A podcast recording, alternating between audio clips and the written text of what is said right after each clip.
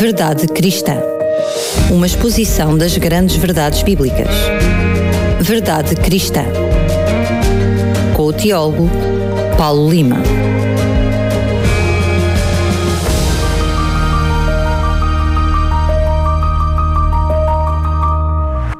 E abrimos mais um programa, mais um Verdade Cristã. O que vai mudar é a temática, ou seja, temos connosco sempre, sempre, sempre o nosso anfitrião, o Tiago Paulo Lima. Paulo, mais uma vez, bem-vindo. Bem-vindo, Daniel, mas tenho que dizer que o anfitrião és tu, eu sou o convidado. Não, não, não, tu é que és o anfitrião.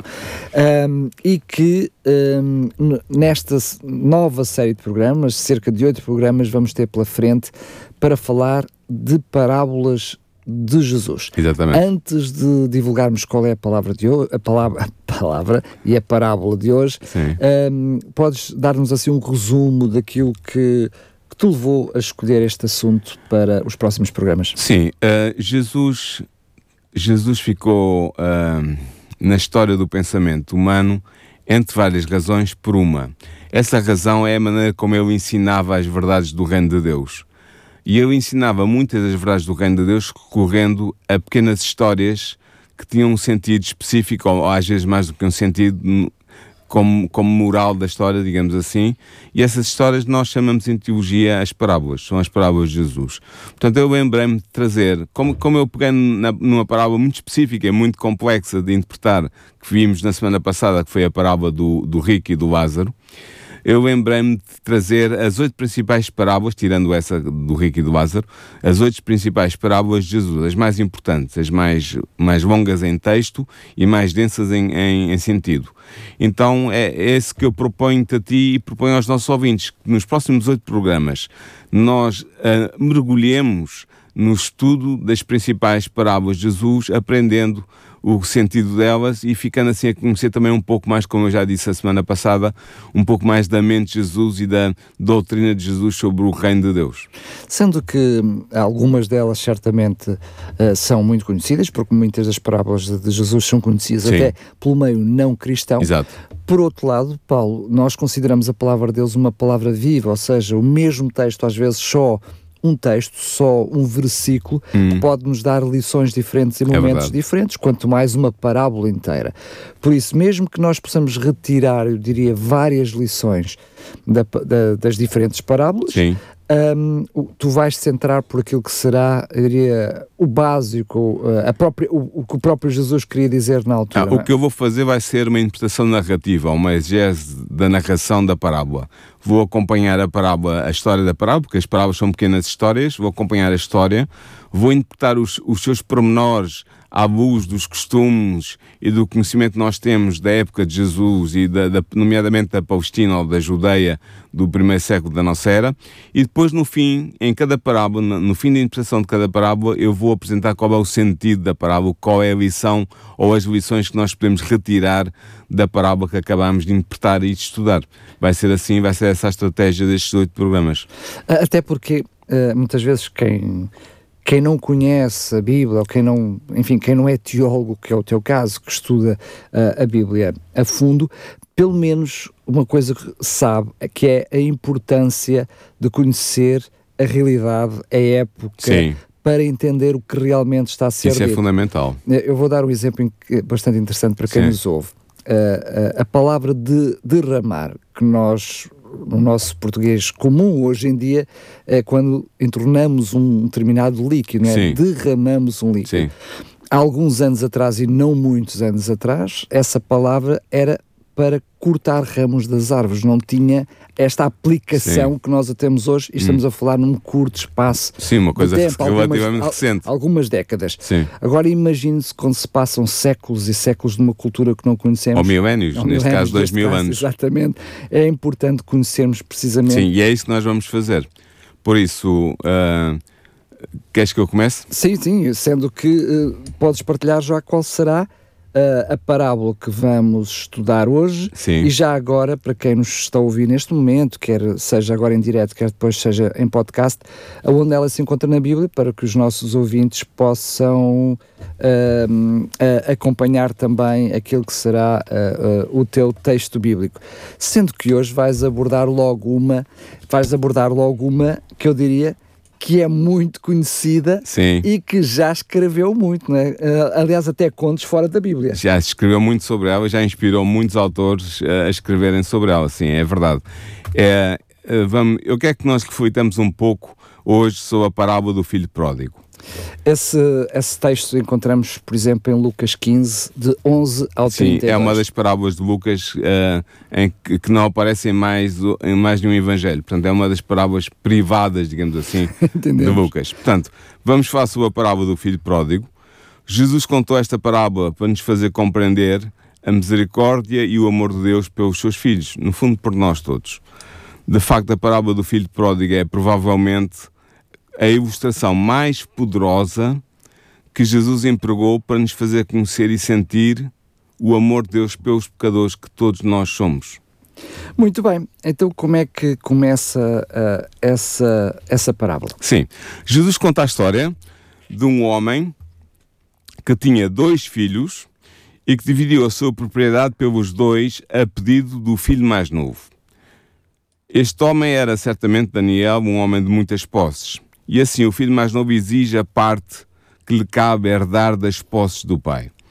Na base da norma de Deuteronômio 21, versículo 17, em que se afirma que o primogênito deveria receber a sua parte da herança em dobro, o filho mais novo deveria receber apenas um terço da propriedade do pai. Portanto, ele não recebia 50%, recebia apenas um terço. É isso que estava em causa. Porque o filho mais velho recebia, recebia dois, dois terços. terços. Mas o caso narrado por Jesus não era habitual na Palestina do primeiro século. Isto é interessante porque, segundo as normas do direito judaico, a situação era a seguinte: havia duas formas de transmissão da propriedade de pai para filho: por testamento e por doação entre vivos. O caso da doação entre vivos é o caso que a parábola descreve. Nesta situação, aplicava-se a seguinte regra: o filho recebia imediatamente o direito de propriedade dos bens legados, mas só depois da morte do pai é que lhe era reconhecido o direito de dispor totalmente desses bens doados pelo seu pai. Portanto, o pai podia doar em vida os seus bens ao filho, mas conservava o direito de usufruto enquanto permanecesse vivo. Nota Daniel, no entanto, que o filho mais novo da parábola não exige apenas o direito de posse, mas também o direito de dispor livremente dos bens doados pelo seu pai. Ele quer assim libertar-se da autoridade do pai e fazer o que lhe aprover com os bens recebidos. Ora, na parábola narrada por Jesus, o pai concorda com a exigência do seu filho mais novo, o que era uma prática muito, muito pouco usual na Palestina do primeiro século. Não era comum, era uma coisa rara de acontecer. Isso também já mostra o amor do pai para Exatamente. filho, não é? Portanto, o, o pai da parábola é caracterizado por Jesus como sendo um pai particularmente generoso, particularmente compreensivo. Nota também que o filho mais novo, ao requerer não apenas o direito de propriedade, mas também o direito de disposição dos bens do seu pai, está de algum modo a declarar o seu pai como legalmente morto. A divisão da propriedade exigida pelo filho mais novo ao seu pai, ainda vivo, é como que matar simbolicamente o pai. Entendes? Claro. É isso que acontece aqui. E, mas hum, há um segundo filho, não é? O, que é que, como, é que entra, o que é que faz o, o filho mais novo uh, em seguida? Exatamente. Ora bem, depois de receber a sua herança das mãos do pai ainda vivo, o filho mais novo converte todas as propriedades em dinheiro e imigra para uma região distante. Dada a extensão da diáspora judaica, da imigração judaica, o filho pode ter partido para o Egito ou pode ter partido para a Ásia Menor, um destas duas regiões. O que é certo é que ele partiu para um país gentil, um país habitado por não-judeus. Ao dispor de toda a propriedade doada pelo seu pai e ao partir com o seu valor em dinheiro, o filho mais novo retira ao pai parte do seu sustento material. O modo como ele lida com a sua herança põe em causa o bem-estar da família do pai. Outra coisa que também é evidente na parábola é que o filho mais novo é solteiro. Como é que eu sei isto? A parábola não diz. Mas este dado permite-nos fazer uma estimativa da sua idade, pois a idade normal de casamento para o homem na Judeia era a que se situava entre os 18 e os 20 anos.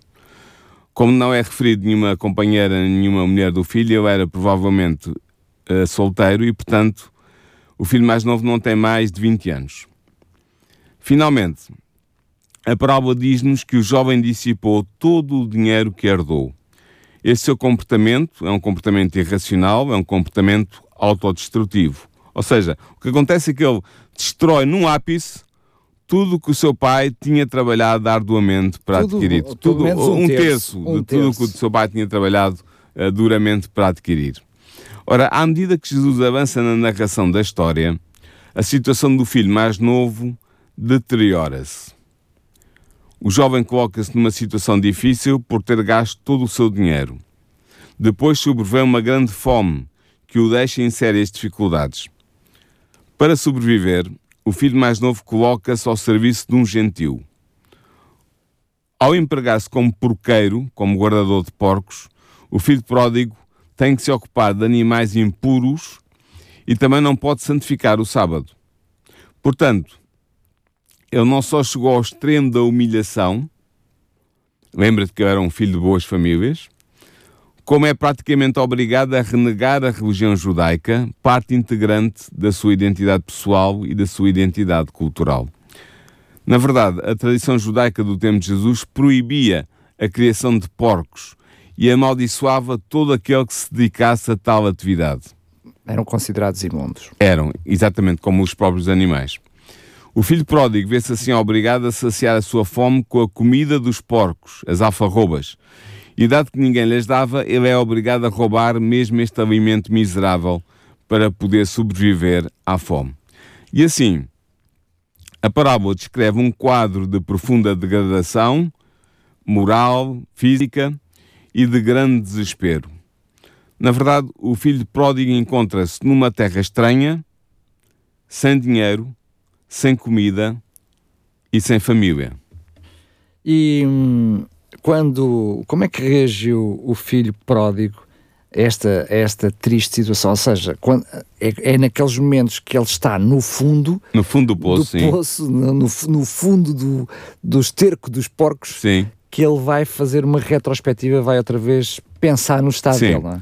Ele começa a refletir sobre a sua situação. Falando consigo mesmo, ele decide voltar-se para o seu pai, voltar de novo para a casa do pai. O seu plano consiste em propor ao pai que o aceite não como filho, mas como seu empregado. De facto, depois da partilha dos bens com o seu irmão, ele já não tem mais nenhum direito, nem sequer no que se refere à roupa e à alimentação. E ele estava completamente consciente disso. Sa exatamente, ele sabia. Portanto, ele, pretende, ele propõe-se ganhar ambas as coisas com o seu trabalho. Tendo perdido o direito de ser considerado como filho, ele decide propor ao seu pai que o aceite como seu assalariado. Ou seja, há aqui uma análise que ele faz que é. Uh, ele percebe, não é, que a forma como o pai trata os próprios empregados Sim. É melhor. É muito melhor de longe. Que a própria condição que ele está. Exatamente. Então ele diz: é preferível voltar para a casa do meu pai e ser o empregado do meu pai Exatamente. que não estarei numa situação como esta. Exatamente, é isso mesmo. Uh, nota que o pecado que o filho pródigo tem consciência de ter cometido contra Deus e contra o seu pai é duplo. Por um lado, ao viver dissolutamente, ele rejeitou os princípios da religião judaica e ofendeu Deus, já vimos isso. Por outro lado, ao ter perdido toda a sua herança, ele ficou impossibilitado de assumir a sua responsabilidade filial de cuidar do seu pai na velhice deste. Isso era uma responsabilidade fundamental para todos, todas as pessoas, todos os judeus do século I da nossa era.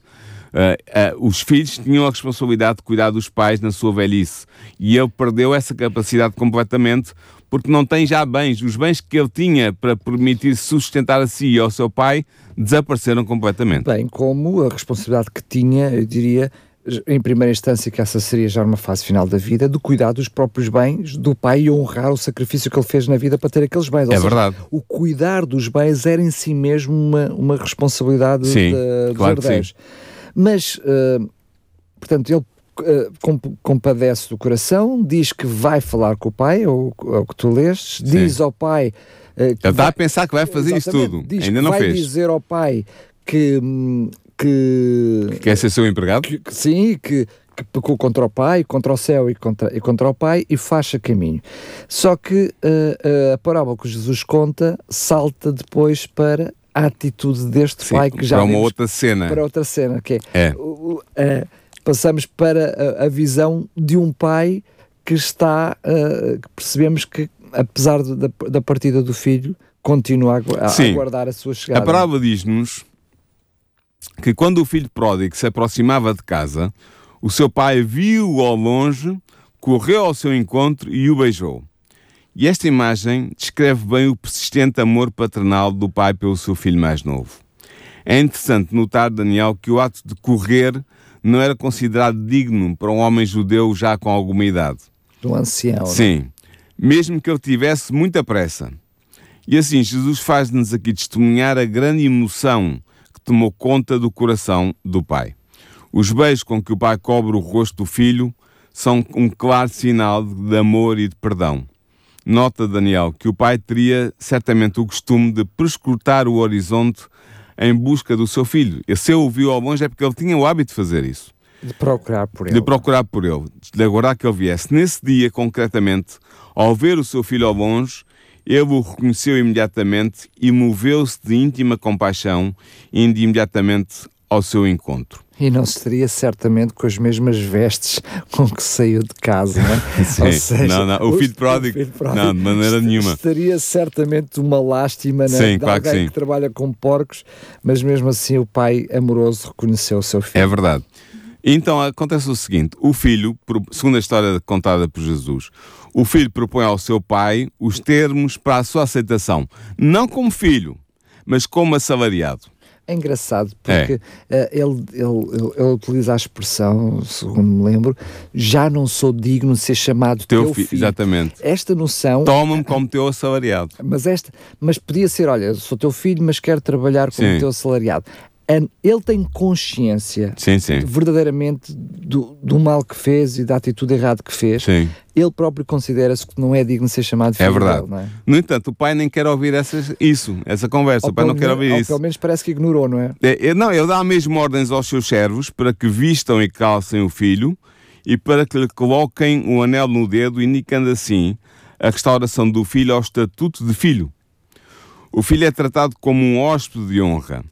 A atribuição da túnica festiva ao filho por ordem do pai significa no Oriente a atribuição de uma alta distinção. Provavelmente esta túnica até era pertença do próprio pai. O filho é assim honrado. A atribuição de um anel com sinete significava a atribuição do estatuto de proprietário e a conferência de plenos poderes ao filho. Ele é assim reintegrado na posse das propriedades do seu pai. A atribuição de sandálias também se destina a honrar o filho, pois as sandálias são um luxo próprio dos homens livres. E por esta ordem, o pai indica que o seu filho não deve mais andar de pés nus como um escravo, que era como certamente ele estava naquele momento. Através destes meios, o pai torna o filho mais novo num objeto de honra pública. A honra que o pai pretende conferir ao seu filho pródigo é também indicada pela ordem que ele dá de se abater o novilho cevado e de se organizar uma festa. De modo geral, só se comia carne muito raramente, naquela altura.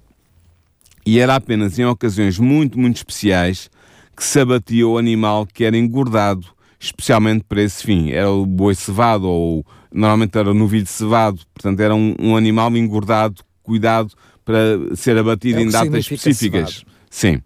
Era cevado porque eu comia muita cevada era alimentado com cevada, com, com grão, portanto, de boa qualidade para. Era eh, cereais, é? Cereais de grande qualidade para, para aumentar o, o, valor proteico e o valor uh, alimentar da, da carne do animal.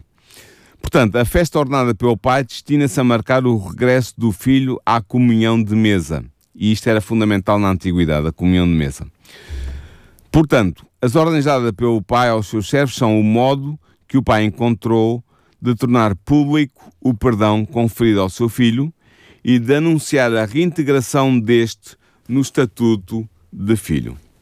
É interessante que uh, o pai uh, tem noção que o filho estava morto e agora está vivo. É verdade. Uh, estava perdido e agora está achado. Ou Sim. seja, mostra claramente que nós sabemos depois, eu diria, na parte prática da lição que Jesus quer dar, que este, que este pormenor não é apenas um, um pormenor. Ou seja, o pai reconhece uh, o estado concreto do filho. Apesar do filho aparecer ali do nada, Sim. este pai sabe perfeitamente a situação do filho.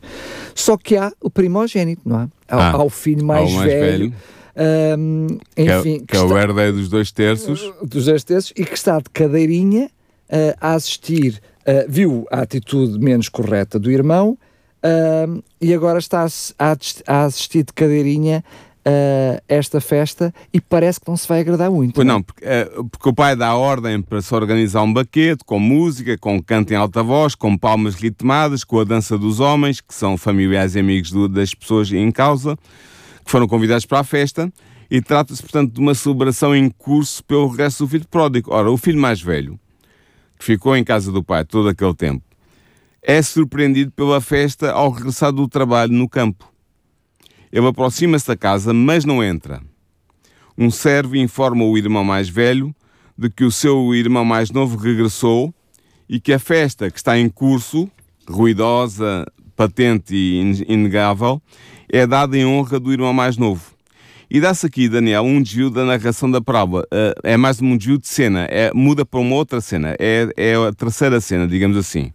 Até aqui, tinha-se tratado do tratamento uh,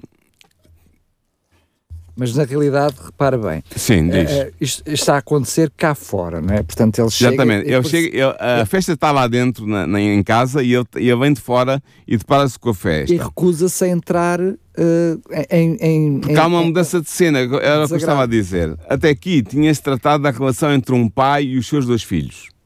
A partir de agora, a perspectiva sobre o regresso do filho pródigo não é mais a do pai, mas a do seu irmão mais velho. Correto. O filho mais velho incoloriza-se e recusa-se a entrar em casa. Esta recusa indica claramente a rejeição pelo filho mais velho da atitude do pai para com o seu filho mais novo. O pai sai de casa ao encontro do seu filho mais velho, da mesma forma que o tinha feito para ir ao encontro do filho mais novo. Nota é, esta paridade. É, é, muito significativo. Sim, é? muito significativo. Nota, Daniel, que do mesmo modo que o filho pródigo alienou seu pai ao partir para uma região longínqua, o filho mais velho aliena o seu pai ao recusar-se comer com ele, pois infringe o, o quinto mandamento da lei moral de Deus que ordena o respeito pelos pais. Ao dirigir-se ao seu pai, o filho mais velho deixa de lado a saudação e enche o pai de censuras. Queixa-se de que o pai nunca reconheceu a sua fidelidade, a sua lealdade, censura o pai por receber o filho pródigo que dissipou a sua propriedade com comportamentos imorais indevidos. Segundo o filho mais velho, o filho pródigo trouxe vergonha à família, mas o pai não o reconhece, diz ele. Ele nega mesmo que aquele que retornou seja referido por ele usando o nome de irmão. Ele refere-se ao irmão como este teu filho, mostrando assim que não o considera como seu irmão e, portanto, que o despreza. Mas é engraçado que é, eh, considera na mesma filho do pai, não é? É filho do pai, mas não seu irmão. não é seu irmão. Sim. Ou seja, ele percebe que o pai não teve a mesma altitude, não é? Porque lembremos que no passado, eh, até comumente, um, os jovens e jovens adultos era filho de. Sim. Portanto, o, a parte importante era sempre o patriarca. O patriarca sim. que era representante da família. Da família, sim. Era a cabeça e, da família. E, portanto, uma atitude feita uh, pelo filho de seria, teria sempre, mas seria sempre o, o, o nome, nome da pai, família não? e do pai, que portanto, era o chefe da família. não está de todo a inventar um conceito. Não, não. Na verdade, para o filho mais velho, o filho pródigo é um aproveitador depravado, em contraste consigo, que sempre se revelou obediente ao pai e manteve uma conduta moral impecável. E que continua a trabalhar para, a trabalhar para aumentar, aumentar a, riqueza a, riqueza do pai. Família, Sim. Claro. O pai responde então ao filho mais velho. E Jesus continua, dirige aqui para o fim da sua parábola.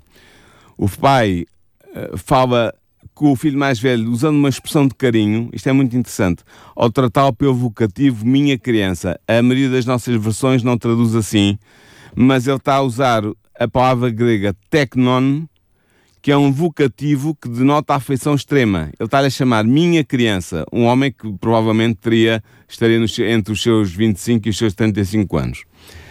O pai deixa também aqui transparecer a visão que tem do seu filho mais velho.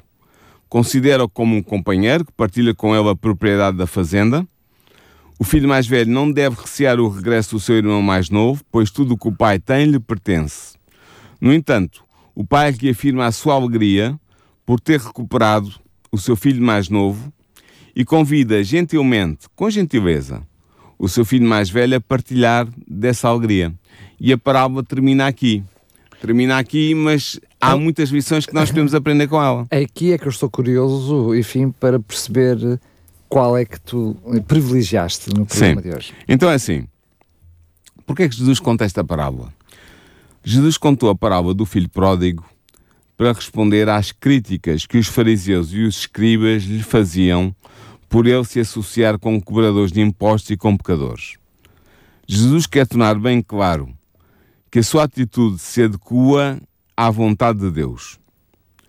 Porque, segundo Jesus, Deus está pronto para receber para si os seus filhos pecadores e está decidido a perdoar totalmente aqueles pecadores que se voltem para Ele e regressem ao lar paterno.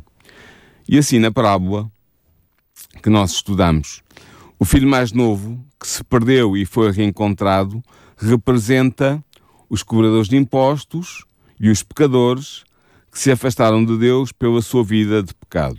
Claro. O filho mais velho, por outro lado, que murmura contra o acolhimento dado ao perdido, representa os fariseus, que acusavam os seus irmãos pecadores de terem uma vida dissoluta e os condenavam ao ostracismo religioso. No fundo, não consideravam que eles fossem verdadeiramente judeus, herdeiros de Abraão, descendentes de Abraão, não consideravam assim. Ora, e o que é que é representado pelo pai? Há até muitos uh, comentadores que dizem que a, a parábola não devia ser chamada a parábola do filho pródigo, mas a parábola do, do pai, do pai, pai bondoso, bondoso, ou do pai, pai amantíssimo, qualquer coisa assim, porque o pai é, o grande, é a grande personagem. Mas eu penso que Jesus não quis fazer aqui um autoelogio, não foi? Mas ele está. Uh, quem é que é representado pelo pai? Esta é a representação de Deus, do pai de Jesus. Ao desenhar a personagem do, do pai. Jesus, né? Também. Ao desenhar a personagem do pai como alguém que ama profundamente os seus filhos, sejam eles justos ou pecadores, Jesus quer que pensemos em Deus como alguém cheio de amor e de compaixão. Segundo Jesus, Deus está ansioso por perdoar completamente e para restaurar o pecador ao seu estatuto pleno de filho e de herdeiro. Basta que o pecador mostre o mais pequeno arrependimento para que Deus vá alegre ao seu encontro para o receber de volta à comunhão consigo. E assim, Daniel, a parábola do filho pródigo, contada por Jesus, dirige aos pecadores para os assegurar da compaixão e do amor de Deus por eles. E, no fundo, dirige a todos nós, porque todos nós somos pecadores. Claro. Mas. Não importa quão baixo descemos, quão indignos estejamos. Mesmo que estejamos a apacentar porcos, claro. sujos, imundos e depois de ter uh, desbaratado as riquezas que o nosso Pai nos deu, ainda assim somos filhos de Deus. Mas há aqui algo que, que, que acho que é interessante, até porque uh, depende de quem está do outro lado a ouvir-nos, que é, eu sei também que há muita gente que de repente olha, vê-se no fundo e até quer voltar para Deus, porque até já esteve Sim. numa congregação, já Sim. imaginemos que até já pode ter sido eh, batizado. batizado, mas se sente demasiado indigno e acha que não vai ser aceite, aceite por Jesus, não é? Pois. E pelo menos o filho, o, pelo menos o, o este filho mais novo, o filho pródigo, uh, em momento algum uh, pôs de parte a hipótese que o pai o iria o aceitar. é verdade, exatamente. No, Nem que fosse como assalariado. Não importa conforme estamos, uh, não devemos dizer não a Deus. Exatamente. uma solução. Porque Deus está sempre em busca de nós. Portanto, a parábola contada por Jesus dirige-se aos pecadores, a todos nós. Mas a parábola dirige também aos homens religiosos, que se consideram justos aos próprios olhos. Isto é mais sério. Jesus diz a estes É tão grande o amor de Deus para com os seus filhos perdidos que voltam ao lar e vocês ficam aí sem participar da alegria de Deus, sem amor, sem gratidão, com um sentimento de autojustificação e de egoísmo. Sejam também vocês um pouco misericordiosos, como Deus é misericordioso. Isto também é a lição dele, da parábola Até de Jesus. porque espiritualmente somos todos o filho pródigo. Pois, Até exatamente. Eles. Até eles.